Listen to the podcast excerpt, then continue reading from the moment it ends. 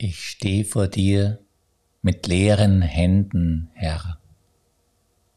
Fremd wie dein Name sind mir deine Wege. Seit Menschen leben, rufen sie nach Gott. Mein Los ist tot, hast du nicht andern Segen? Bist du der Gott der Zukunft mir verheißt? Ich möchte glauben, komm mir doch entgegen. Von Zweifeln ist mein Leben übermannt. Mein Unvermögen hält mich ganz gefangen.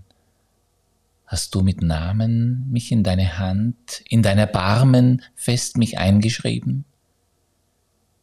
Nimmst du mich auf in dein gelobtes Land? Werde ich dich noch mit neuen Augen sehen? Sprich du das Wort, das tröstet und befreit und das mich führt in deinen großen Frieden. Schließ auf das Land, das keine Grenzen kennt, und lass mich unter deinen Kindern leben.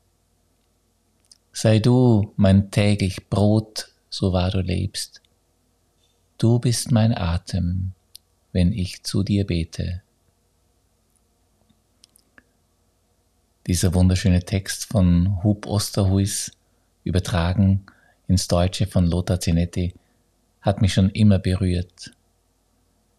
Es spricht meine Wirklichkeit aus. Ich stehe vor dir, Gott, und habe nicht viel anzubieten. Ja, ich weiß einiges, aber es ist winzig gegenüber all dem, was für mich Geheimnis ist und undurchschaubar. Ich rufe zu dir, bist du der Gott der Zukunft mir verheißt? Ich möchte glauben, komm du mir entgegen. Und immer wieder frage ich mich, hast du mich in deine Hand geschrieben? Bin ich aufgehoben in deiner Liebe? Werde ich sehen können, was mein Herz ersehnt? Nimmst du mich auf in dein gelobtes Land?